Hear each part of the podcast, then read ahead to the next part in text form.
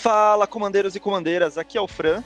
Aqui é o Hugo. E você está de volta para mais um episódio do Top da Edição. Aquele episódio aqui que a gente comenta as melhores cartas da última edição lançada para Commander, o bom e velho Commander de mesão. E hoje o Top da Edição é sobre a edição de Dominária Unida, rapaz. Dominária finalmente se uniu, hein?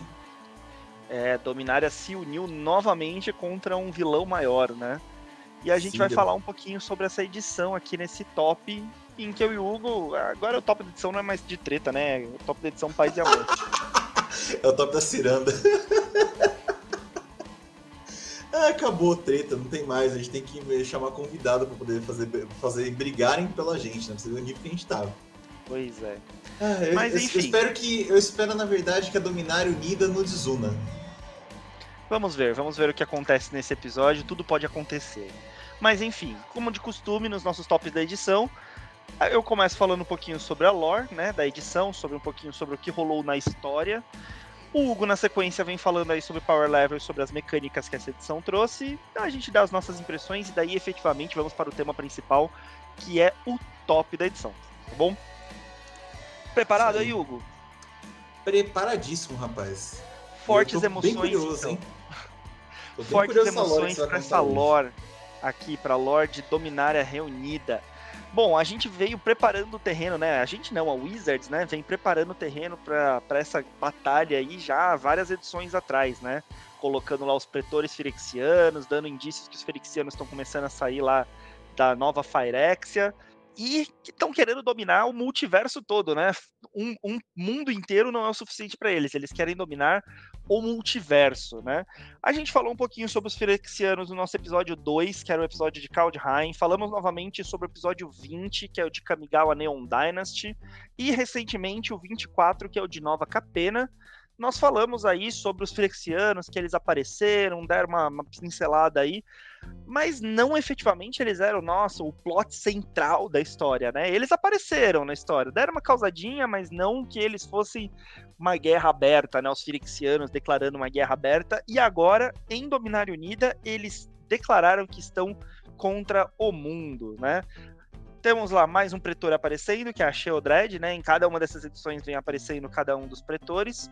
Tivemos aí a Sheodred aparecendo, e ela causou muito aí nessa edição.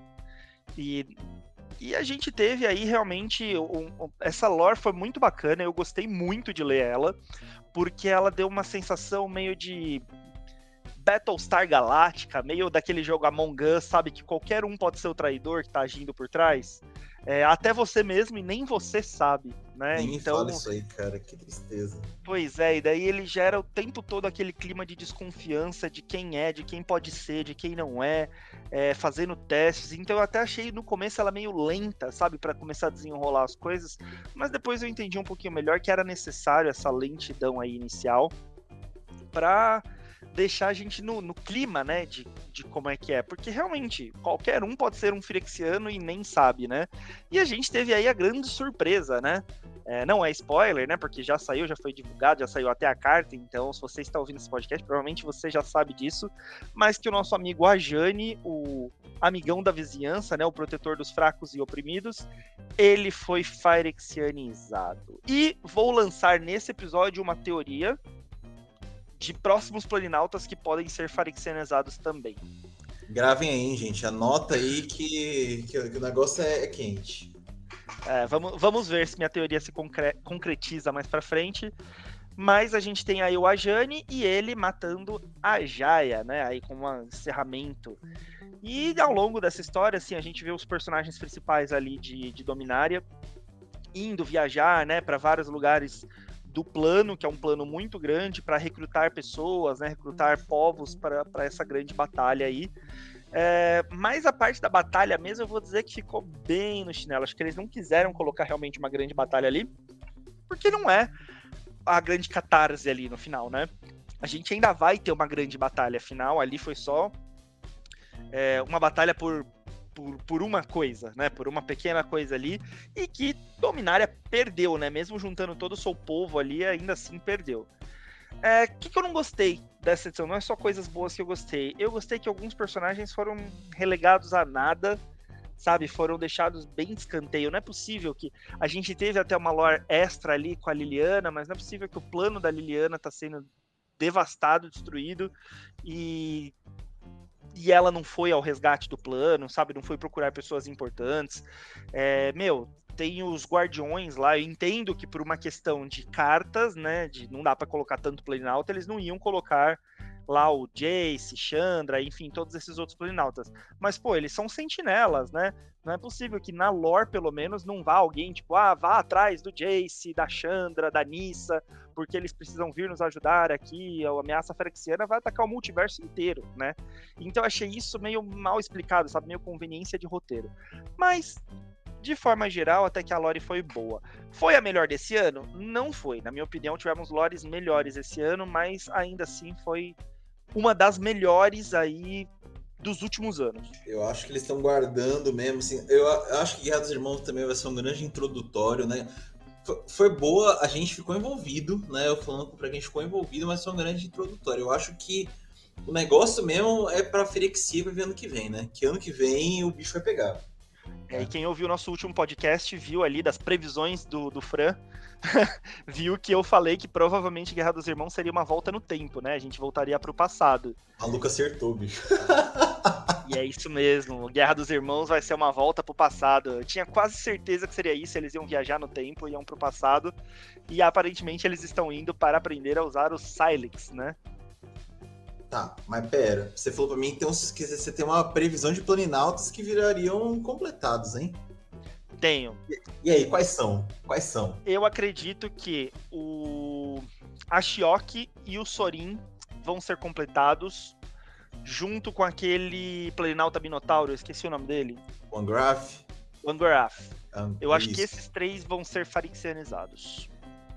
Tem uma teoria forte na internet isso aí, né? Que, que assim, os caras. É, saiu um Secret Lair ano passado com é, a Tami, o Ajani, Angraf, o Ashok e Sorin.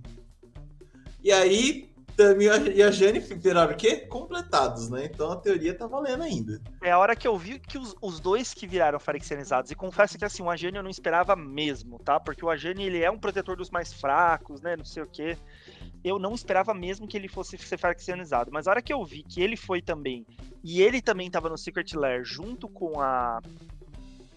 com a Tamil, eu falei, putz, eu acho que isso daí é um indício de dos cinco planinautas que talvez. Não que a gente tenha informação de que vão ser cinco, pode ser que sejam só três, pode ser que sejam mais, né? A gente não sabe. Mas eu acho que essa daí foi meio que um um gostinho para mostrar pra gente de quem vai ser farexianizado, viu? Até porque não faz muito sentido ali a questão das cores, né? Porque não faz sentido ali aqueles ciclos serem de. Ah, é um planinauta de cada cor. Porque a gente tem o Sorin que é preto, o Ashiok é preto e azul, o, o Angaraf é preto e vermelho, então não, não tava fazendo muito sentido, né? Ali a, a, o ciclo de cores.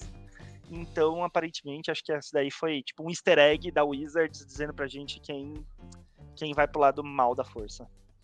É, isso aí. Bem, e nem só de lore vive, vive o bloco, né? Tem também as mecânicas que, que surgiram. E vamos lá, né? Tá na hora de conhecer o que, que, que veio de bom pra gente aí em Dominária pra gente ver depois qual que é o power level, né? A primeira mecânica nova que veio em Dominária foi a de Alistar.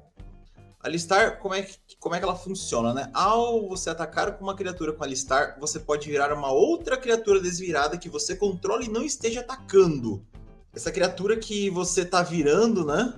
Não pode ter em jogo de vocação, né? Então ela tem que estar desde o início do seu controle desde, desde o seu controle não, desde o início do turno sob seu controle ou ela tem que ter ímpeto. E aí você vira essa criatura, né? Se, se, ela não tem nenhum impedimento lá, você vira essa criatura e o poder dela é acrescentado ao poder da criatura com alistar.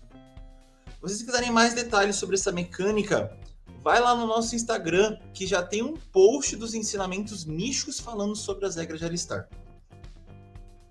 É, que, minha opinião sobre ela, eu achei ela interessante, porque primeiro é um formar bando mais simples e é um formar bando melhorado. Mais simples em que sentido? Mais, mais simples de se entender, né? E só que eu acho também que é uma mecânica que precisa crescer, né? Só teve acho que 12 criaturas com, com Alistar. Eu espero que tenha isso em Guerra dos Irmãos ou volte no ano que vem em Ferexia. A próxima mecânica que a gente teve aí de novidade, essa eu gostei demais, é adiantar leitura. Adiantar leitura é uma habilidade encontrada em cards é, de saga, né, da coleção agora de Dominária. Uma saga com adiantar leitura, ela entra no campo de batalha no capítulo que você quiser. Então ela pode entrar no, no primeiro capítulo, segundo, terceiro, quarto, não importa quantos ela tem. Entra no capítulo que você quiser e já ativa a habilidade daquele capítulo. Eu achei essa mecânica sensacional, porque as sagas eu acho elas um pouco problemáticas, porque tem aquele capítulo que você queria que acontecesse naquele momento, só que você tem que esperar todos os capítulos anteriores passarem e talvez esse capítulo não esteja mais em jogo, né? Porque a saga foi destruída antes de chegar onde você queria. Ou você tem que ficar gastando recurso seu para segurar até o capítulo que você quer. Né? Então agora entrou, abraço, né? vai onde você quiser. Eu espero que continue. Essa é uma mecânica que eu quero que espero que volte em várias outras sagas de outros blocos futuros. A próxima mecânica que saiu, essa saiu pouquíssimo, né? Pouquinho, pouquinho. Não é novidade, mas eu só sabe bem, bem pouquinho, acho que duas ou três cartas só. Que são os marcadores de atordoamento, né? Os marcadores de atordoamento mantêm as permanentes, tá? É, é, as permanências são, na maioria, essas permanências vão dar alvo em criatura, né?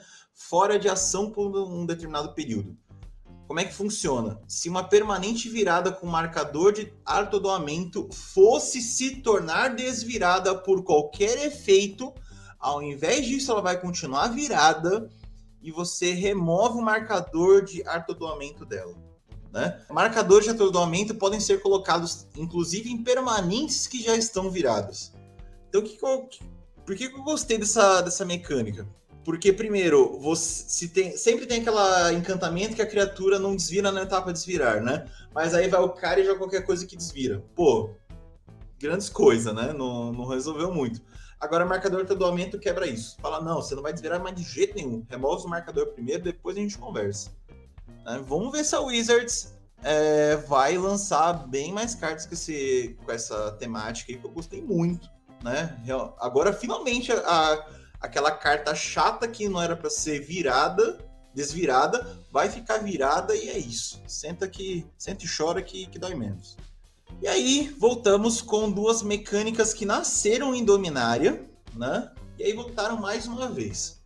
A primeira é domínio.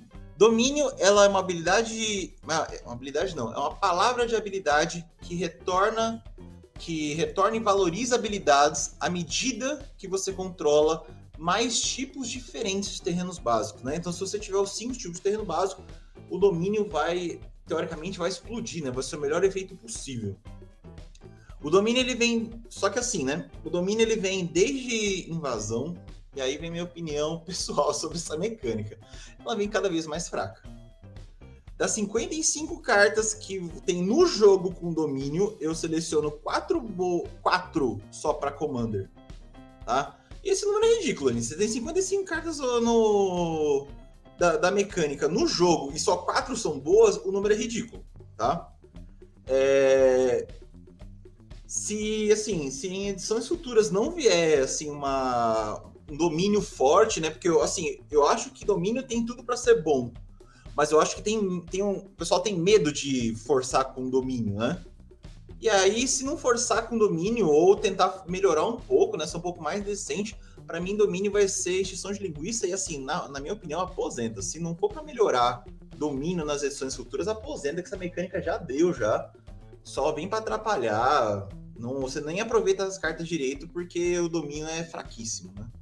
E aí, por fim, né, depois dessa minha chateação, veio a alegria, né? Que é o retorno de reforçar. Primeiro que eu gostei do comentário da Wizards na, na, lançando as novas mecânicas, né? Falando que se você quer conjurar feitiços espalhafatosos, reforçar a mecânica certa para você. Isso aí é comentário sensacional.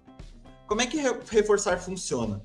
Reforçar é um custo adicional opcional que você pode pagar quando conjura uma mágica. Se você pagar o custo de reforço é, junto com o custo da outra, da mágica, né? A mágica será reforçada, tá?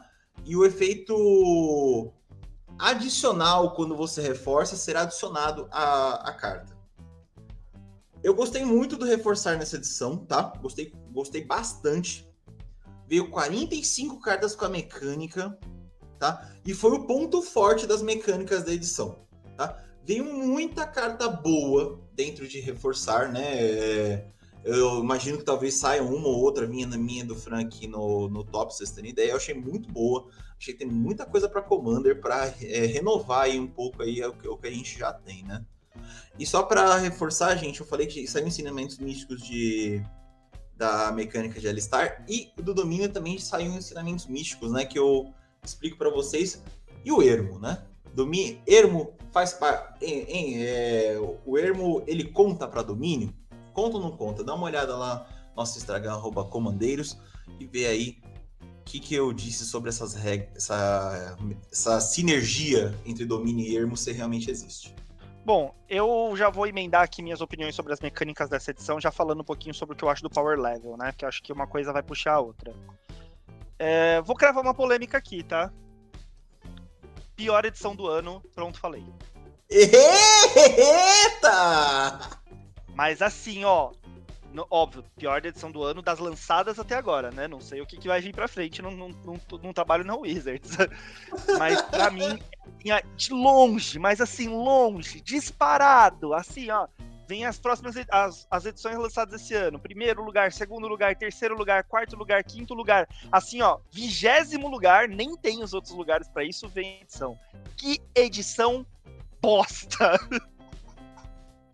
minha opinião, tá, gente? Você não precisa concordar, não precisa falar, tá? É, é, minha opinião, e mas assim, de verdade, gente, fui fazendo meu top aqui, do, das cartas top daqui para esse episódio, nenhuma me animava. Eu olhava para as cartas e falava assim, mano, tá, é ok. Mas, nossa, eu poderia ter pego o meu segundo ou terceiro lugar da edição passada, que era melhor do que o primeiro lugar dessa edição, sabe? Tipo, sei lá, eu achei muito ruim nem os artefatos tava com uma expectativa de vir aí artefatos bons, não sei o que, nem os artefatos salvam nessa edição, nada, meu, edição ruim. Daí, consequentemente, as mecânicas também que vieram nessa edição, para mim, foram assim. É. Né?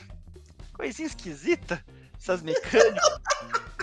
as interações, os decks, para mim, ó, assim, ó, o que salva para mim, assim, salva um pouquinho mais essa edição foram os decks é, de Commander mas eu não usei nenhum dos decks de Commander aqui como base para fazer esse top. Eu usei só as Cê é cartas. É louco? Você achou que os decks de Commander salvou? Deus me livre. Não, assim, eles dão uma salvada um pouco, tem algumas coisas legais. Por exemplo, eu gostei muito do, do Planinauta lá, do. O Cartalion. O Cartalion lá, né? É, eu gostei muito do Cartalion, achei que a Guia Drone também veio legal. Então, assim, eu achei que os Planinautas lá do deck, achei que foram bacanas, mas a edição, gente, de verdade. O atordoamento aí, né, também conhecido como stun, é, ele vai virar uma evergreen. Para quem não sabe, evergreen é o termo que a Wizards usa para falar que é uma é como se fosse um novo termo que vai ser recorrente independente da edição.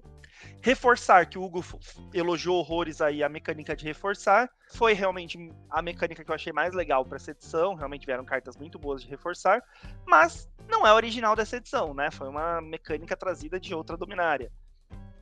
Então, assim, tentaram fazer um, umas mana firexiana, algumas coisas de veneno, de poison, assim, de verdade, gente. Que edição ruim. Que desânimo de fazer esse top da edição, viu? De verdade, essa é a minha opinião, deixo aí com vocês. é, vamos lá, sobrou pra mim, né? então, é, minha opinião sobre o Power Level. a edição de Dominária ela está me cheirando, né, muito forte, que ela é, é o Core 7 do ano, né? Core 7 do ano, para quem não sabe, é a edição básica, né? Então, é a edição que teoricamente tem que ser a mais fraca, né? A gente teve o Core 7 do ano passado, que foi Adventures in the Forgotten Realms do D&D. Não, não só eu que estou dizendo, né? A gente fez até uma votação, né, Fran? Foi a que ganhou disparado, né?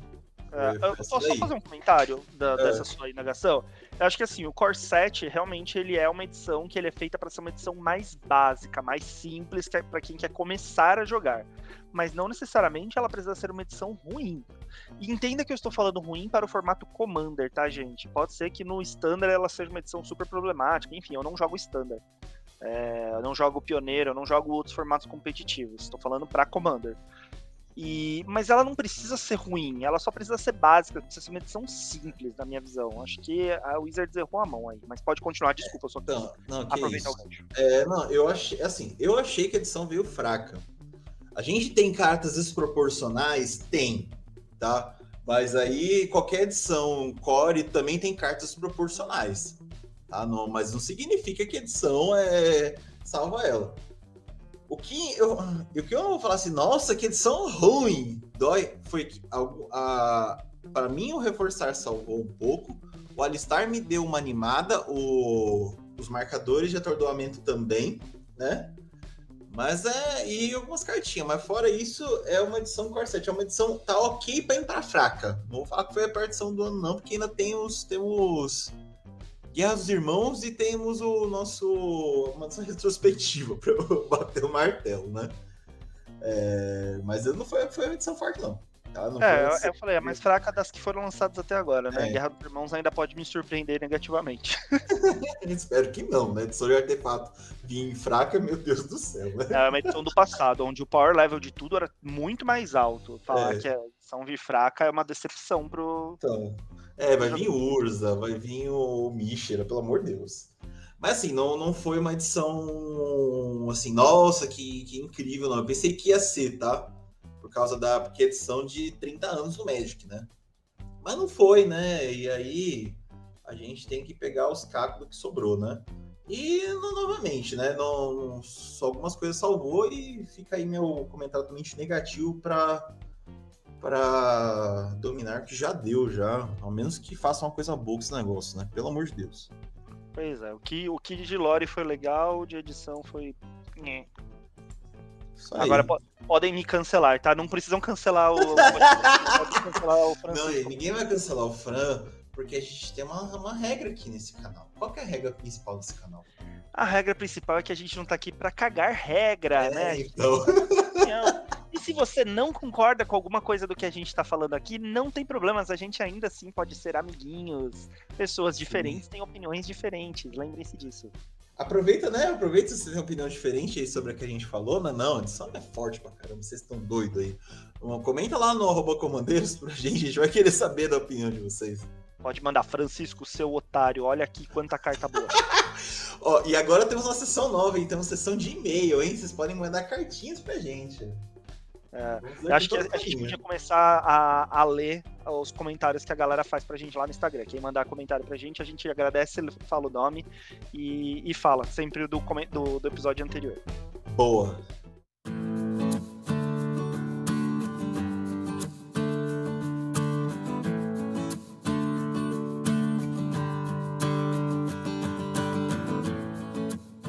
Bom, então Encerramos aqui a nossa ladainha sobre a edição. Vamos começar o que interessa, né? O tema principal desse episódio, que é o top da edição. E como sempre, a gente começa com as cartas incolores. Podem ser terrenos, podem ser cartas incolores, podem ser artefatos.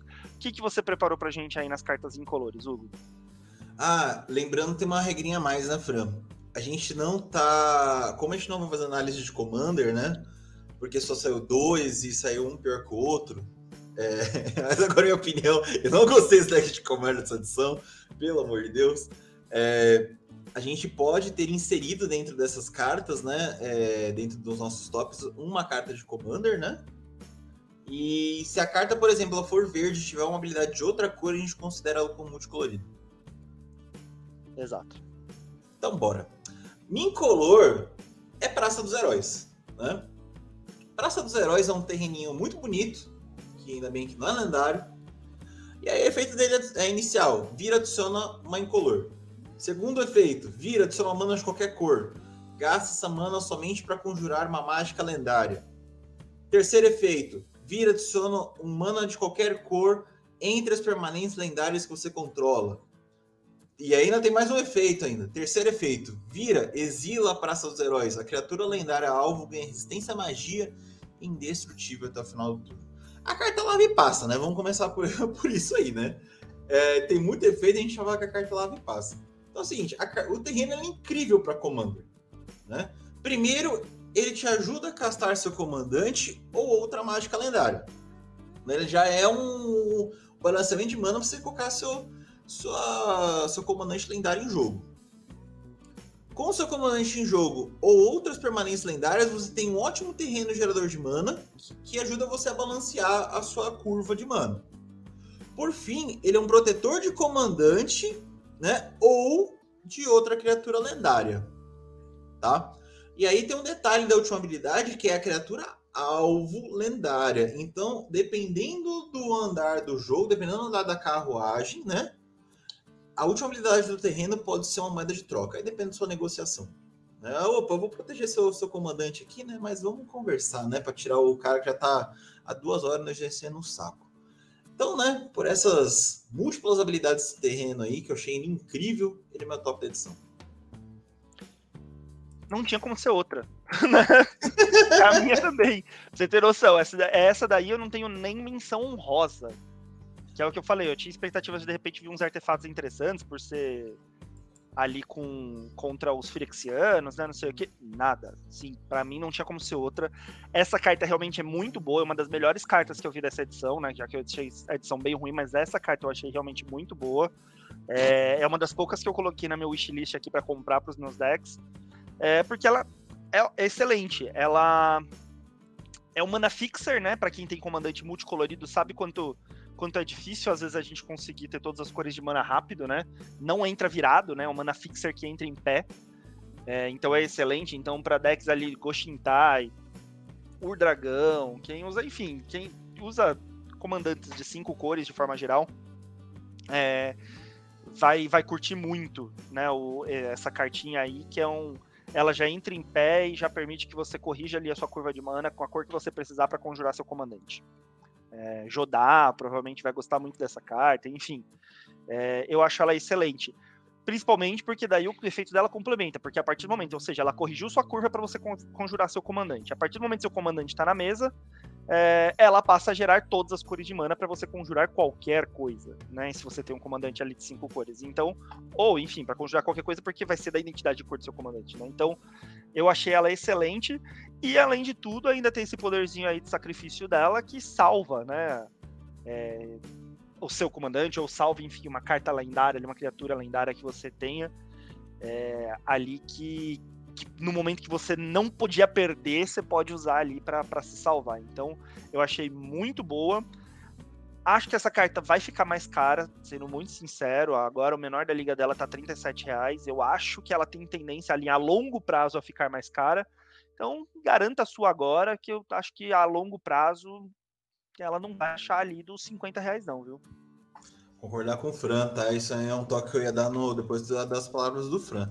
Gente, olha, é, é um terreno que é necessário você ter, você guardar, porque a gente pode entrar falar que ele é uma staple, né? Porque ele faz muita coisa, ele balanceia demais. Assim, é, espero que tenha reprint próximo, mas não tiver reprint próximo, esse negócio vai, com o tempo, vai explodir de preço, né? É, como ela não tem nome do lugar onde ela tá, né? Só Praça dos Heróis, eu acho que é bem provável que ela passe a ser uma stamp e passe a, a começar a vir em outros em outros decks até, né, de Commander mesmo, né? Ela passa a ser reprintada em decks de Commander. Mas se não vier, pode esperar que o precinho dela aí vai, vai ficar salgado. Sim, ela, ela seria interessante, por exemplo, ah, vai sair um Teros novo. Teros, ela, você poderia entrar, né? E por aí vai. E aí, você, uma coisa pra vocês verem, né, gente? A gente falou da edição aqui, né? Não foi lá muito com a cara, mas quando a carta é top, a gente tem que defender com os dentes, né? Mas deu match aí, provando que realmente não tinha tantas opções aí, né? Em color, né? Isso aí. Bem, vamos tentar agora desfazer o, o, o match, né? E aí, Fran? Qual que é a tua próxima top de edição, né? Que, se não me engano, é a cor branca. Isso aí, seguindo a cor pai do Magic, na cor branca, a minha top de edição é a Redentora de Serra. É, é, outra que também, na minha opinião, não teria uma segunda carta, né? No branco ainda até teria uma outra, mas a outra não dá nem pra falar que é top, top, mas até dá. É, mas a Redentora de Serra é uma criaturinha, né? Uma criatura anjo soldado, uma carta rara, três manas qualquer e duas brancas. 2/4, como todo anjo deve ser, tem voar. Mas o principal efeito dela é o seguinte: toda vez que uma criatura com poder igual ou inferior a 2 entrar no campo de batalha sob seu controle, coloque dois marcadores mais um mais um naquela criatura. Ou seja, um bichinho 0 ou um bichinho 1 barra 1 que entrar sob seu controle, ele vai virar um 3-3. Por que, que eu achei a Redentora de Serra legal? Pela versatilidade, pelo fato de que ela entra em vários decks de ficha que tenham branco. E que vamos combinar que é o, a cor que mais faz ficha, né? Então, porque não é toda vez que você conjurar uma mágica de criatura, né, com poder 2 ou menos, é entrar no campo de batalha. Então, aquelas mágicas que você faz, sei lá, X criaturas brancas, X criaturas de pássaro 1/1, você vai fazer X criaturas de pássaro 3/3 né? Se você for fazer X criaturas de é, espírito 1 barra 1, vai fazer X espíritos 3 barra 3. Então eu acho que ela tem essa versatilidade aí. E ainda tem um corpo bom ali para dar um bloqueio, né? Para ser uma bloqueadora, ficar ali como um anjo voando, bloqueando. Então eu achei ela bem interessante pela versatilidade dela, tá? Não é uma carta mega explosiva de boa, mas é bem versátil, eu que ela é bem útil, ela entra em...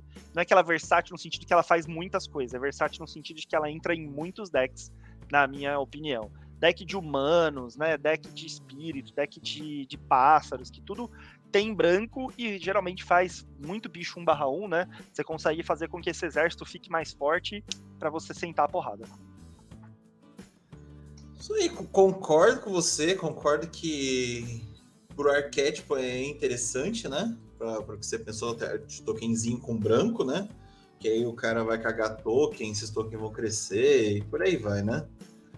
Mas olha só, olha só, olha só, não foi meu top da edição, rapaz. A sua deve ser provavelmente a outra que eu pensei em colocar. Será? Ó, oh, vamos ver então. Minha top da edição foi o Profanador da Fé. Profanador da Fé, ele é três qualquer e duas brancas, né? É um Ferexiano humano 5-5 com vigilância. Como custo adicional para jogar mágicas de permanente branca, você pode pagar dois pontos de vida. Aquelas mágicas custam branca menos para serem conjuradas se você pagou pontos de vida dessa forma. Esse efeito só, só reduz a quantidade de mana branco que você paga. Toda vez que você conjurar uma mágica de permanente branca, cria uma ficha de criatura soldado branco 1/1. Por que, que essa carta é minha top? porque ela é um redutor necessário na cor, né? Mana branca menos é poderoso, tá? E numa cor que te deixa ganhar vida, você nem vai sentir, né, a perda desses dois de vida aí, né? Aconselho forte vocês usarem deck mono white pesados, né? Como a gente tem por aí, que é a Vacinha, a Geada e Rokuri, tá? E de bônus, né? para te presentear por você ser uma pessoa boa, por você ter o Profanador da Fé em jogo, ele ainda te ajuda com tokens de soldado 1/1 para os mais variados fins. E é um bicho 5/5 vigilância, né? É um bicho que entra e dá aqui, aquele tapa dolorido no, nos nossos oponentes. Então, essa é a minha top edição. É, realmente, você colocou a outra que eu. Foi a que eu pensei em colocar. ela, é, ela é muito boa. É, o ciclo inteiro, na verdade, desse daí eu achei legalzinho, né? Mas daí é. seria muito, muito meme, né? Eu colocar o ciclo inteiro do. do... a minha top. É, já diminui. Aí faz. Aí faz. Faz podcast de 20 minutos, né? Porque você já vai falar que é o ciclo. É, vou falar então, meu top das cinco cores básicas são, é o ciclo. É, eu acho que assim, realmente, branco precisa muito de redução de custo, tá? Eu só queria fazer um, queria aproveitar essa minha fala, porque muita gente entendeu errado esse texto desse bicho, tá? Não só desse bicho, mas do ciclo. Muita gente entendeu que você poderia pagar dois de vida para cada mana branco que você fosse reduzir, né? Como se fosse mana firexiana. Não, você pode pagar dois de vida apenas, ou seja, você só vai reduzir uma mana branca. Você é louco se isso fosse toda a mana, a, a mana colorida do, da criatura? É, ele tá, tem muita é. gente que entendeu achando que você transformava todas as suas mágicas aí em mana firexiana. E não é assim, na verdade, você só paga dois uma vez, e daí você reduz uma mana branca do custo daquela mágica. É, né? Imagina então, assim, se, fosse, se, fosse tudo filho do Yagmoth lá que reduz mana, mana preta vira mana firexiana, você é doido. Não, ia ser roubadíssimo. Mas ainda assim não tira o mérito da carta, realmente eu pensei em colocar ela porque o redutor para branco é muito interessante.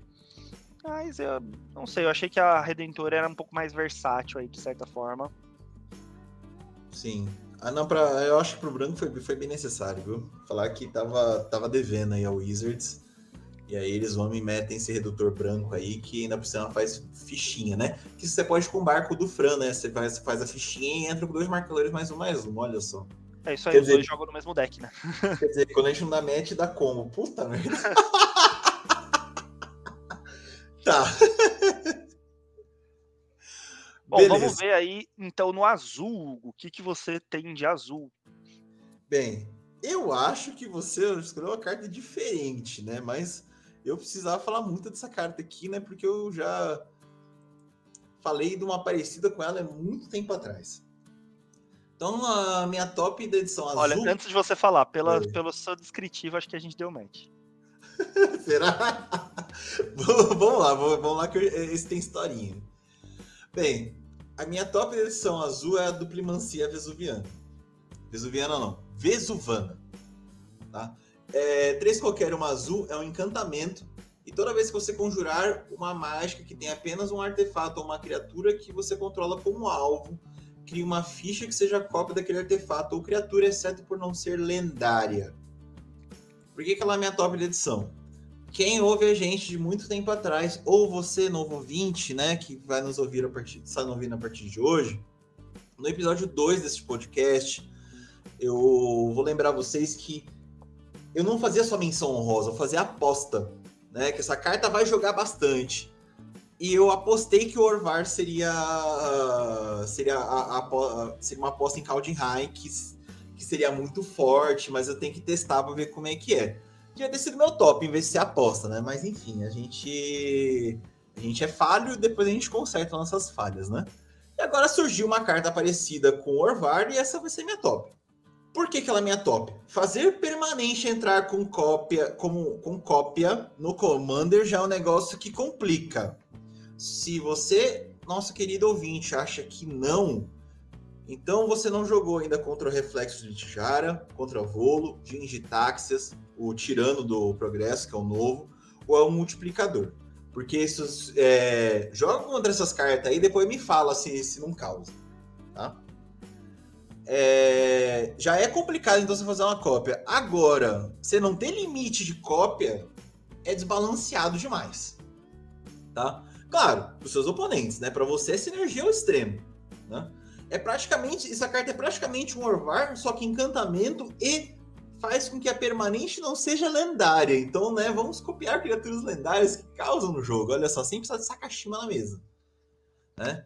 Então, assim, você quer fazer carta, cartas como Vaga Pensador, Vencer o Sábio Modelador, que devolve mágica ou permanente para mão, o Archeomancer, que devolve Instant of Sorcery. Você quer fazer essas cartas brilharem, usa a Duplimancia e vai ser feliz. Bateu? E aí? Bateu, não tem como não ser essa carta. Gente, entenda uma coisa: essa é a melhor carta da edição é a melhor carta de edição, nada mais do que a gente falar daqui para frente vai ser melhor que essa. Ah, lá porque a praça do, do herói, dos heróis lá foi, era boa? Era boa, mas essa é a melhor carta da edição. Ponto simples assim. Eu sei que tem cartas nessa edição que estão absurdamente caras, mas para Commander, na minha opinião, na minha humilde opinião, essa é a melhor carta tá? Porque ela é roubada, ela é simplesmente ela é quebrada, ela é um encantamento, é mais difícil do que quebrar do que se fosse uma criatura, né? Então, ou seja, ela é melhor que o Orvar por causa disso. É, ela quebra a regra das lendas, ela faz cópia do artefato além de criatura, então tem artefatos que são roubadíssimos se você tiver mais do que um na mesa. É, imagina você ficar fazendo cópia de chapeamento craniano. Então. Você tem, você tem acesso a preto, meu Deus do céu. É, então. Então, assim, é, de verdade, meu, essa carta é absurda, na minha opinião. Ela só não é mais absurda porque ela não é uma criatura lendária que pode ser seu comandante. Se fosse, daí seria, meu, pega pra ontem. Mas é, eu, eu, acho ela uma carta muito boa, muito boa mesmo. E fiquem de olho e provavelmente os decks mais chatos que vocês vão enfrentar a partir de agora vai ter essa carta. E assim, você jogador de Orvar, Orvar que está nos ouvindo, você tem que pegar essa carta. Já devia ter pego quando saiu. Porque essa carta é o suporte do Orvar. A gente sempre faz ideia, o ideia pro deck, né, Fran? A gente, subcomandante, a gente não coloca como encantamento e outras coisas, né? Mas podia falar que o subcomandante do Orvar é ele. Porque tu vai lá, copia o Orvar, vai ter dois Orvars, um, Or, é, um Orvar que não é lendário. Ah, o Orvar original morreu, beleza. Você tá com o Orvar cópia lá e você vai começar a duplicar esse negócio ao infinito. Né? Se os caras não. Se os, se os caras não der, falarem que você ganhou, você mostra aí como é que é pesado você ficar copiando ao extremo as coisas, né?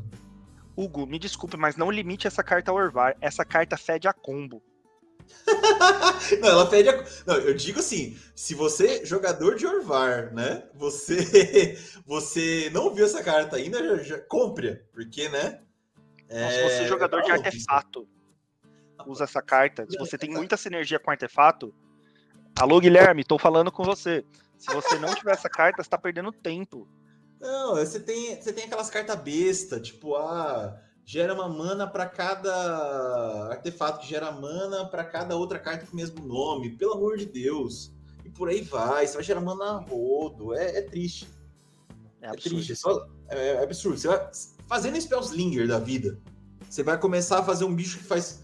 Duplica um bicho que faz token. Você vê a, a, a caralhada de token que vai ter. Nossa, incrível essa carta, incrível. Palmas, palmas pra quem criou essa carta. Ou não, né? Até a gente começar a enfrentar ela e começar a pegar ódio. Por isso que eu falei, depende do lado.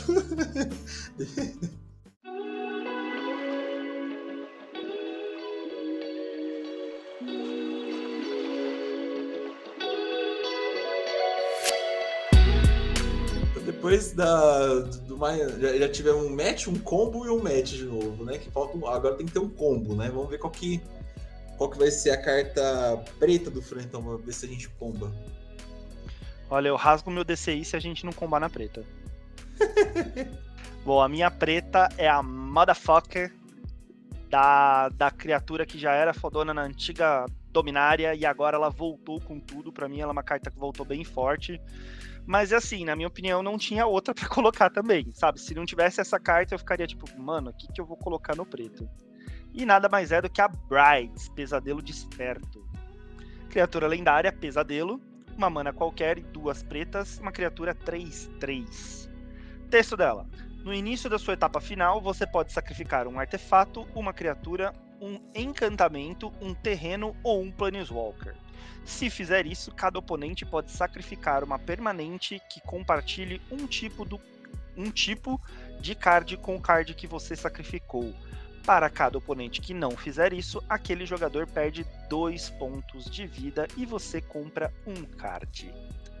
Olha que linda essa carta. Vamos colocar lá ela como um comandante mono black. Ela funciona com dentro de qualquer deck preto funciona, deck preto de sacrifício. Ela entra rápido na mesa, 3 mana só. 3-3. É, não é, não é ruim, 3-3, não morre tão fácil mas ela faz um controle de natalidade na mesa, você controla a mesa do jeito que você quiser, lembrando que o preto traz de volta as coisas que você sacrifica com muito mais facilidade. É, ou se o oponente não fizer, ela tá te dando um draw, tá te dando um recurso, provavelmente para ter algo que você vai tirar mais coisas do oponente. Então, ela é ótima, ela é linda, não tem muito o que ficar chovendo no molhado, ela é muito boa, entra rápido e começa a controlar o oponente. Ela faz o que o preto faz, né? Controla o oponente pelo sacrifício de mesa, limpando a mesa. Ó, eu vou falar pra você que a gente não deu match, mas realmente já, incrível que pareça, deu combo de novo. é, eu falei, se a gente não combasse o preto, eu rasgava o DCI. Tenho certeza, a gente combou o preto. Eu gosto da, da, da Braids, né? Eu gosto dela bastante. Quem me conhece sabe que eu queria muito montar o deck da primeira Braids. Eu tenho a carta aqui em casa, esperando um dia do, do, do Umban, que nunca vai ter, mas ela tá aqui em casa. E eu quero pegar ela, essa versão nova, para montar um deck preto baseado em controle, né? Eu ainda eu tô com eu tô com problemas de ideia, né? Tô com tô escassez de ideias para montar, mas eu sei que seria um deck baseado em controle, gente, ela ela ela vai causar. E assim, seria um deck baseado em controle que não seria ela como peça principal, tá? Seria como peça que ajuda. Os caras vão, ah, eu vou matar a Breeze, beleza, mas você vai ter um monte de coisa para fazer só piorar a situação do do coleguinha. Então vamos lá, qual que é a minha carta preta? Minha carta preta, ela é a crueldade de Gix. Tem adiantar leitura, né, que eu falei anteriormente, né? Ela é um encantamento de tipo saga. E quais são os três efeitos da, da, da cartinha? Primeiro, O oponente alvo revela a própria mão. Você escolhe um card de criatura ou Planeswalker dela. Aquele jogador descarta aquele card. 2. Procure por um card em seu grimório, coloque aquele card em sua mão e depois embaralhe. Você perde 3 pontos de vida. Terceiro efeito. Coloque o card de criatura alvo de um cemitério no campo de batalha sob seu controle. Por que, que essa carta é minha top? Primeira, né? É... Eu falei que eu achei muito boa adiantar a leitura, né? Achava sensacional você escolher a, a, que capítulo que você quer. E aí eu teria que escolher algo com isso, com toda certeza, e foi a crueldade. A crueldade é uma carta que em qualquer capítulo ela causa, tá? Ela é muito, ela é bem multifuncional, né? Ela praticamente um escolha um, dependendo da situação. Assim, Capítulo 1 te dá uma informação importantíssima do jogo que é a mão do seu oponente. Sabendo usar, você deixa o oponente sem poder, é, sem o poder de esconder o que tem. Todo mundo sabe quando as coisas do México é você esconder o que você tem como jogador, né? Não é você ficar revelando para todo mundo. E o cara vai lá e deixa você pelado, todo mundo sabendo o que, que você tem. Nossa, isso aí é. Isso aí desbalanceia o jogo. Capítulo 2 é até um bom tutor, tá? Até que é um bom tutor, pode salvar no late game. Tutor de 5 manas, é, né, já falei em episódios anteriores aí que não é pra gente ficar desconsiderando não, e eu não desconsidero esse tutorzinho não. 3. Pode te recuperar um recurso perdido, largado no cemitério, em forma de criatura ou né? que você deixou muito tempo lá em game show, você for lá e recupera, ou te dá um recurso vindo do cemitério dos outros. Já tô, tô falando sempre de carta que rouba ou mais uma carta que rouba dos outros. Então, né, por essas todas as habilidades que pode ter no. Que, todas as habilidades que pode ter, não, todas as habilidades que tem na crueldade de Higgs, eu escolhi ela com a minha top edição, e ela comba com a, com a nossa amiga Braids, né? Tipo, principalmente no capítulo 3, né? Capítulo 3, você vai. O, o, cara sacrificou alguma coisa lá que não, não tinha mais o que fazer, você foi lá e roubou. É, traz, traz de volta, né? Pega. E você pode trazer de volta um, um recurso seu também, né? Sim. Todos, todos, uh, todos os capítulos, cara. E essa carta tá baratinha, inclusive. É só saber o, o, usar no deck preto certo que isso aí vai ser sucesso. Bom, Hugo, então vamos agora pro vermelho. O que, que você tem de vermelho aí de top da edição? Rapaz, o meu top da edição vermelho não veio da edição regular. Veio lá do Commander, né? Que foi o Cotelo Despojador. Cotelo Despojador é duas qualquer, uma vermelha, um artefato lendário do tipo equipamento e tem equipar três. O que, que ele faz de legal? A criatura equipada recebe mais um, mais um, tem atropelar e toda vez que causar dano de combate a um jogador ou planalta, cria aquela quantidade de dano em fichas de tesouro. É, minha gente. A carta é bem boa, tá? Porque ela infla e dá evasão para começar. Né? Ela não te deixa só falando assim, ah, só quando você causar dano faz tesouro igual o poder. Não, ela infla e dá evasão para ajudar isso. Se você tem criatura grande, né? A quantidade de tesouros que você vai criar será altíssima. Dependendo da situação, ela pode substituir o Dockside, tá? Em alguns casos, né, o extorsionista das docas. E o dragão de cobre ancião, tá? Ela pode substituir isso, em alguns casos esses caras aí, né? Porque, porque esses caras, infelizmente, estão caríssimos, né? Então, mais de 200 pau cada um deles. E a gente tem um recurso de 50 pau que, que cobre a situação para quem precisa, né? E também pode ser, né? É, também pode ser mais uma coisa que faz tesouro no vermelho para você que já tem os dois, por exemplo, qualquer um deles, né? Vai agregar um valor muito grande pro seu deck. Dragão de Cobre Ancião, só queria fazer uma, uma ressalva de que ele tá baratinho, tá, gente? Comprem o meu.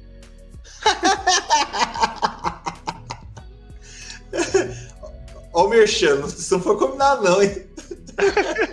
Brincadeira. É... Bom, eu já tinha dado um spoiler falando que a minha, minha top no meu top aqui dessa edição eu não tinha usado nada da, da edição de Commander, né? Todas foram da edição regular.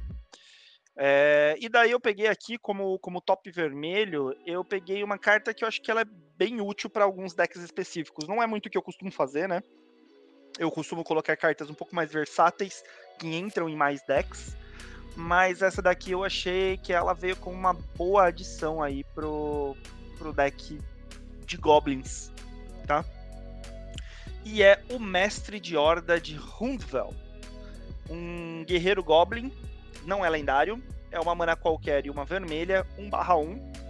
Ele é um senhor, né? Então ele. É, os outros goblins que você controla recebem mais um, mais um. É, e toda vez que Mestre da Horda de, de ou outro Goblin que você controla morrer, você exila o card do topo do seu Grimório. Se ele for um card de criatura Goblin, você poderá conjurá-lo até o final do seu próximo turno. O que, que, eu achei legal, tá? Decks de Goblin geralmente dão pouco draw, né? Eles têm poucas coisas que dão draw, os draws não são tão eficientes, você zera a sua mão, e como são custo baixo, você zera sua mão com muita facilidade. E daí você fica dependendo do top draw, né? Então, é, com essa carta é meio que faz com que toda vez que um goblinzinho, goblinzinho seu morre, e é muito fácil o Goblin morrer, primeiro que eles são 1 barra 1, né, geralmente, ou você geralmente sacrifica os Goblins, né, você usa eles como ferramenta de sacrifício ali, é, é muito fácil os goblins morrerem e você, com isso, você vai removendo cartas do topo do seu Grimório para poder conjurar no próximo turno. Então, alguns diriam falando assim, ah, é, então é um draw duplo, né, que você vai dar no próximo turno, né? Digamos assim, entre aspas, um draw duplo. Não, ele pode ser um draw duplo, um draw triplo, um draw quádruplo. Você pode fazer isso várias vezes enquanto for goblin no topo do seu Grimório, você vai poder conjurar no próximo turno. E vamos, vamos combinar que ah, é, Francisco, mas daí pode ser que venham cartas interessantes que não são goblins que você removeu. Mas vamos combinar que pro deck de goblin o que realmente importa são os goblins, né? Então você mata as pessoas, o que interessa ali são aquele monte de goblins fazendo, acontecendo. Então, é, eu acho ela muito boa porque ela se propõe. É uma carta, nossa, fundamental, excelente? Não, mas ela é excelente no que ela se propõe, que é fazer o deck de Goblin rodar. Então, se você tem aí deckzinhos do Crenco, seja ele qual for, o, o Crenco Mob Boss ou o outro, é, use essa carta porque ela vai fazer seu deckzinho aí de Goblins rodar muito mais fácil, você vai dar muito mais draw, você não vai ficar com a mão, mão vazia, digamos assim. Ah, é, é seguinte, esse cara para deck de Goblin eu achei ele bem interessante porque a gente não tem, cara, a gente não tem nada que faz comprar. Já. Aí, aí o vermelho tá gostando de exilar coisa do topo, né? Vamos exilar então, vai. Faz Goblin exilar topo do cara e acelerar horrores, né? É, o deck já não. O deck já tinha, tinha o defeito, né? De não, não ser. de acabar com a mão rápido, né? Acabou o defeito. Isso aí, parabéns. É, porque em um turno só você pode ter a chance de poder conjurar no próximo, até o próximo turno, né? não é no próximo turno, é até o próximo turno, é, sei lá, mais quatro, cinco goblins que seja, dependendo da quantidade de goblins que você matar, que você sacrificar, que vier no seu topo, enfim, você tem uma chance muito grande de poder conjurar vários outros goblins, né? É, só colocar esse negócio no momento certo que. Sucesso, Só lembrando né? que de Goblin tem ímpeto, né? Então às vezes você faz, sacrifica aquele monte de Goblin, já pode fazer todos os novos, eles já vão entrar na mesa desenjoados para poder bater. Bem, eu comecei, né? Eu acho que agora é o, o Fran para para nossa próxima corzinha aí, que é a corzinha verde. Que vamos ver o que veio de roubado nessa edição de verde novo. Bom, é, eu tô colocando aqui no verde uma carta que, mais uma vez, não é uma carta absurda, mas é uma carta que pode vir a ser útil tá? E principalmente porque eu e o Hugo a gente vive falando aqui de, de tutores, gente, de que vocês precisam usar tutor no Commander. Você tem um deck de 100, de 99 cartas. Buscar o que te interessa, o que vai te salvar a sua vida é muito importante. E não adianta você ficar usando só aqueles tutores de uma mana, de duas manas, né? Existem tutores muito bons de 3, 4, 5 manas. E eles são ótimos porque você às vezes gasta 3, 4 manas para buscar alguma coisa, mas é aquela alguma coisa que vai salvar você, que vai fazer você ganhar a partida. Então, é, eu considero que tutores são fundamentais para todo deck, que você precisa ter tutores. É, e que você não precisa gastar essa fortuna que são os tutores, não, tá? Os tutores mais caros. Existem tutores bem interessantes com um preço bem mais acessível e é o que eu tô colocando aqui para mim como opção verde, tá? É uma carta que eu achei bem legal e ela faz uma referência à dádiva retirada, até na posição em que a carta tá. É, se vocês olharem a ilustração da dádiva retirada, que é uma carta azul, e essa que eu vou falar, você vai ver que tá tendo uma posição parecida, e elas são cartas com efeitos meio parecidos até. Que é ameaças não detectadas. Um feitiço verde, duas qualquer e uma, e uma verde Procure até quatro cards de criatura com poderes diferentes no seu Grimório e os revele. Um oponente escolhe dois desses cards e você reembaralha esses cards no seu Grimório. E o restante você coloca na sua mão, não é no topo do Grimório, você vem para sua mão. Ah, Francisco, mas o oponente vai poder tirar dois dos meus bichos. Se você pegar quatro bombas nucleares, ele vai só escolher tirar duas bombas nucleares da sua mão e mandar pro seu deck de novo. Ou seja, não é nem pro seu cemitério, é pro seu deck de novo, tá? Não tá nem exilando, não fazendo nada. Você vai poder comprar essas cartas de novo. É... E as outras duas bombas atômicas aí pra sua mão. Então, assim, entre quatro bombas, você ficar com duas tá ótimo. Basta você construir bem seu deck para que você tenha quatro boas cartas para você poder buscar e ainda assim te salvar, né? Criaturas úteis, né? Criaturas muito boas ali que vão, vão ser. que você vai deixar o seu oponente entre a cruz e a espada, né? Como dizem. Então, falei pra caramba, eu acho que essa carta é bastante útil, não, não é, nossa, que carta fodástica, mas eu acho que ela é bem útil e para mim deveria entrar a partir de agora em todos os decks verdes. Não sei se ela vai virar uma staple, mas para mim deveria virar uma staple. Essa carta me fede a combo. Porque você vai, você vai buscar as peças de combo e o cara não vai. E o cara vai ter que decidir lá. Realmente entra cruz espada, eu vou perder como, né? É, dependendo do, Você pode buscar até dois combos diferentes, né? O oponente meio que escolhe, né? É. Ou a primeira vez jogou, ah, mas por que, que ele pegou isso aqui? Aí o cara vai ter que ter sangue frio, cabeça fria, para ver o que, que, que, ele vai fazer ali, né? Pra tirar do. Pra, pra amenizar o impacto, né? Da, do, do buscador de combo. Eu achei a cara interessante, né? Na verdade, é meio que tem quase que um ciclo disso, né? Tem o a dádiva, tem a dádiva retirada que você falou, né? Que é, que é de cartas. Tem uma verde que é, que é de terreno. E agora tem uma verde de criatura, né? Ver qual vai ser as próximas aí de tipo de cartas que vai vir com esses tutorizinhos. Mas assim, a, não foi a, a minha top, não. A minha top é uma carta que eu vou confessar que eu estou vendo com essa carta como uma aposta.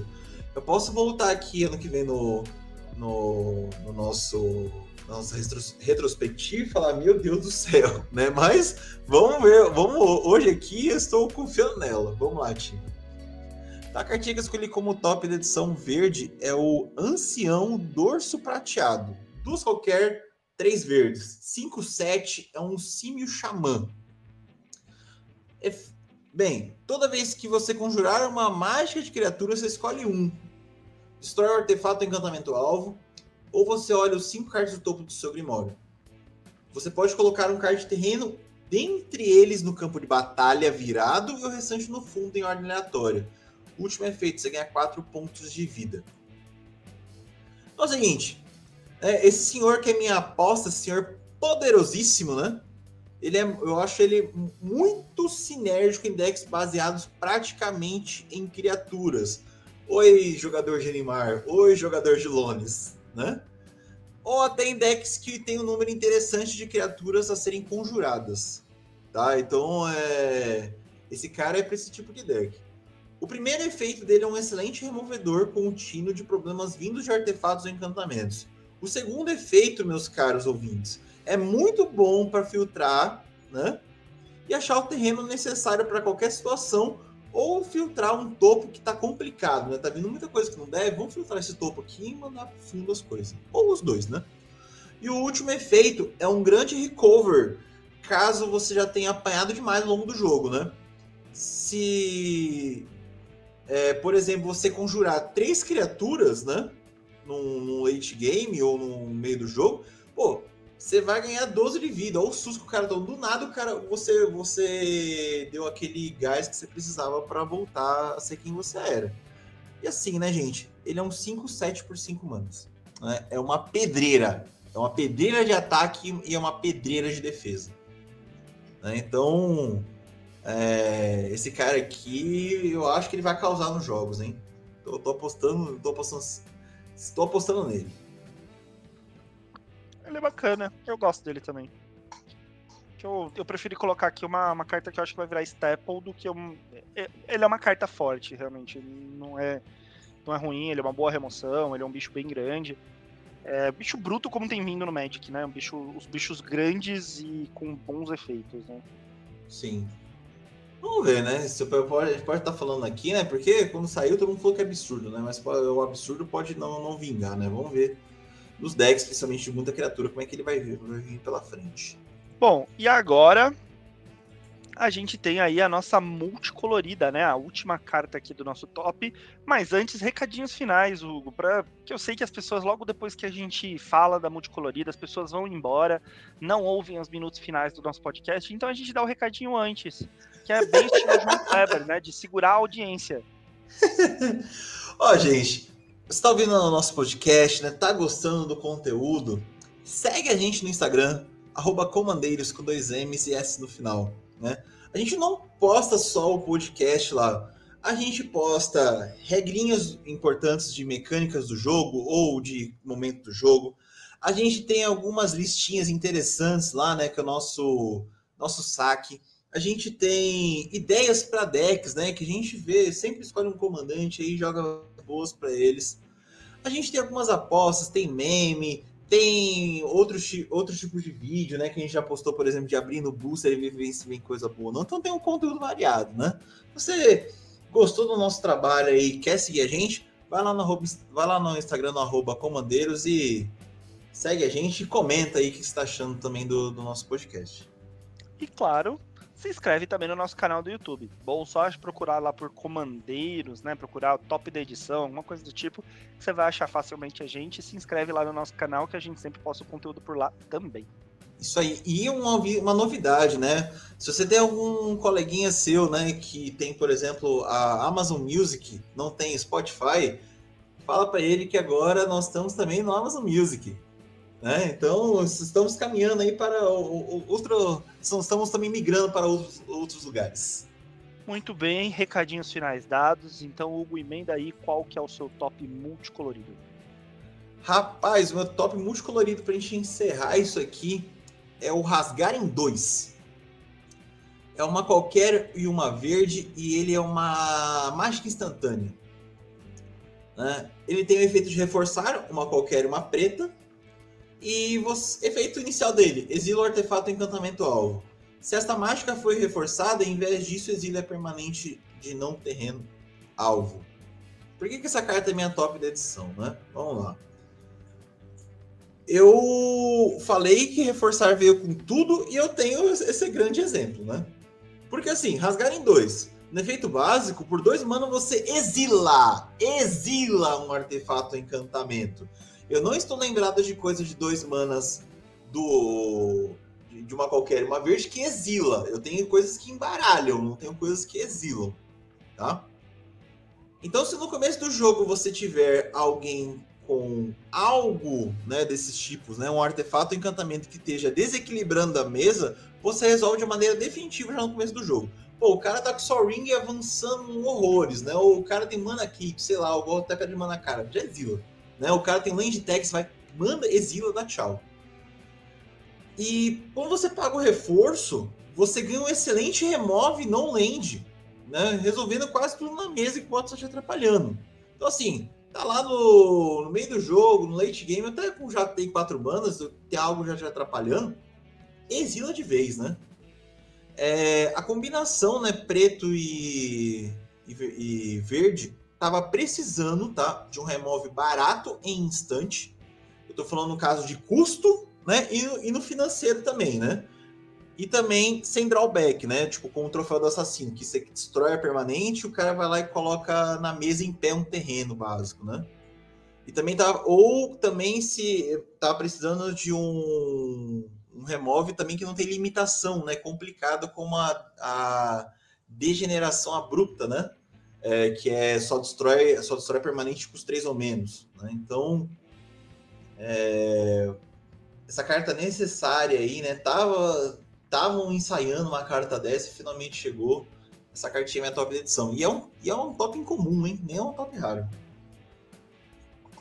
Olha aí, o nível dessa edição é tão bosta que você teve que colocar isso daí como seu top de Olha, você não fala de minha carta. Você não, você não fala de minha criança.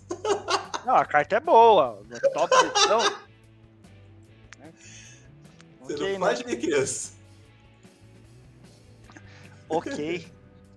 Qual que é teu top, então? Qual que é teu top agora? Se ofendeu meu filho, eu, vou, eu quero saber qual é o seu top. O meu top é o Jodal Unificador, tá?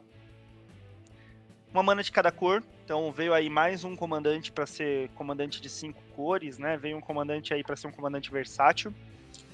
Versátil entre aspas, né? Ele não é tão versátil, mas ele é. é humano mago 5/5. Ou seja, tem um corpo muito bom. Para um humano, eu diria que ele tem um corpo bem bom. é, as criaturas lendárias que você controla recebem mais X mais X, sendo X o número de criaturas lendárias que você controla. Então, ou seja, ele interage aí com a mecânica de criaturas lendárias que veio aí nessa edição, tá? Uh, mas não é só isso. Ele tem aí, toda vez que você conjurar uma mágica lendária, não precisa ser uma criatura, né? Precisa ser uma mágica lendária só, da sua mão, exile cards do topo do seu Grimório até exilar um card lendário, não de terreno, com valor de mana inferior. Você pode conjurar aquele card sem pagar o custo de mana. Coloque o restante no fundo do seu Grimório em ordem aleatória. O é, que, que eu acho interessantíssimo dessa carta? Porque ela vai. Bom, a gente já viu cartas como exemplos aí que são extremamente complicadas. É, como é, cartas que aceleram esse topo assim dessa forma, né? É, como a Esica, né? E entre outras, que colocam coisas grandes, coisas é, lendárias, enfim, esse tipo de coisa do topo direto sem pagar o custo. Cascata tá aí para provar de que essa habilidade é muito forte. É, são complicadas de se lidar, né? Ele tem essa interação com as lendárias, então você consegue fazer um deck lendário. Não tô dizendo que o deck dele vai ser um deck barato, tá, gente? vamos combinar que vai ser, se você quiser montar um deck desse Jodá aqui, vai ser um deck bem caro, provavelmente, porque você vai ter que ir atrás de muita lendária interessante. Mas basicamente ele tem um cascata lendário, né? Você vai fazer um cascata aí que basicamente o que vier de lendário muito bom vai para mesa, né? E a gente sabe que basicamente o que vai ser lendário vai ser muito bom. Então, assim, e fora isso, tudo que for entrando de lendário vai bufando tudo que tá na mesa, né? Você pode montar, sei lá, com sacrários. É, os sacrários vão ser muito bons, vão interagir muito bem com, com esse, com esse Jodá, né? Então veio mais um comandante aí para deck de sacrário. Você pode montar um deck aí com várias coisas lendárias que tem saído. Esse ano veio muitas edições com coisas lendárias interessantes. É, ele te dá um leque muito grande. Para mim, ele é um mais um comandante dessa leva aí de comandantes hiper versáteis que a Wizards tem trazido pra gente. Então, por isso, é, pela versatilidade dele, não é nem porque o efeito dele, nossa, que efeito incrível, né? embora eu goste bastante dessa cascata lendária que ele faz, é, mas pela versatilidade dele, eu coloquei ele aqui como top. Rapaz, não tem Jodá barato, né? Todo deck de Jodá é caro, né? É, mas eu acho que esse daqui vai ser especialmente caro. Olha, eu vou falar pra você que eu achei interessante a sua sugestão de, de colocar ele em deck de sacrário. Você falou como comandante, né? É, dá para colocar ele como comandante, porque qualquer sacrário que você fizer vai trigar o efeito para que você possa possa buscar novos sacrários, né? Buscar novas coisas lendárias ali no deck. Olha só, gente, isso aí é. O, ah, o comandeiros também é criatividade, né? Você, você pensou uma ideia interessante que tu vai começar a jogar Sacrário um atrás do outro, vai, cai. Oi, dá pra fazer ideia disso, hein? É, eu acho. É. Na verdade, eu acho que ele, Cisai, né? Tem o Ken Riff, são, são comandantes que são. É, pelo menos um por ano sai, né? Um comandante que é extremamente versátil, assim, que, que joga muito bem em vários decks. Eu acho que você pode montar ele com essa pegada um pouco mais de sacrário, você pode montar ele com uma pegada diferente. Um, umas criaturas lendárias muito fortes. Enfim, dá pra montar, dá pra brincar bem aí com ele. Eu gostei da versatilidade dele, não vou, vou discordar de você não, mas é. Mas aquele removezinho ali bom, é, é, é, muito bom, é muito interessante, muito interessante. Mas tá bom. Tá bom. Isso aí, foi isso aí. Acho que foi bom, é isso, é isso aí. Foi o top de, de Dominária. Foi o nosso top de Dominária. Agora a gente se fala novamente ah, muito em breve, né? Porque já está saindo aí, já saiu os spoilers da, da nova edição, né, de Warhammer 40k. E está saindo os spoilers agora do. Nessa, na, durante a gravação está saindo os spoilers aí de Infinity, né? E eu estou muito ansioso por Infinity. Eu tô louco para ver as cartas com mecânicas muito mirabolantes, muito criativas que vão ser válidas para Commander. Sim, eu quero ver, eu quero ver análise disso aí, né? Quero ver como é que, que a gente vai fazer com Commander agora, com, com essas cartinhas novas que estão saindo, né? É, e já avisamos que não faremos top da edição dessas duas edições aí. A gente vai pensar em dois formatinhos aí melhores para fazer. A gente vai, vai falar para vocês o que, que a gente vai fazer melhor mais para frente. Isso aí. Então, gente, obrigado por ter ouvido a gente aí até, até esse, esse momento aí. A gente deve ter feito uma hora, mas olha só, conseguimos fazer, fazer pouco tempo, hein, Fran? É, coisa rara. Coisa rara. é isso aí, gente. Então, Obrigado por ter ouvido a gente aí, por ter nos acompanhado e esperamos você no nosso próximo, nosso próximo episódio aí, né? Que falaremos sobre o Warhammer. Isso aí. Obrigado por ter ouvido aqui as reclamações desse velho chato. Até o próximo. tchau, tchau. Até a próxima.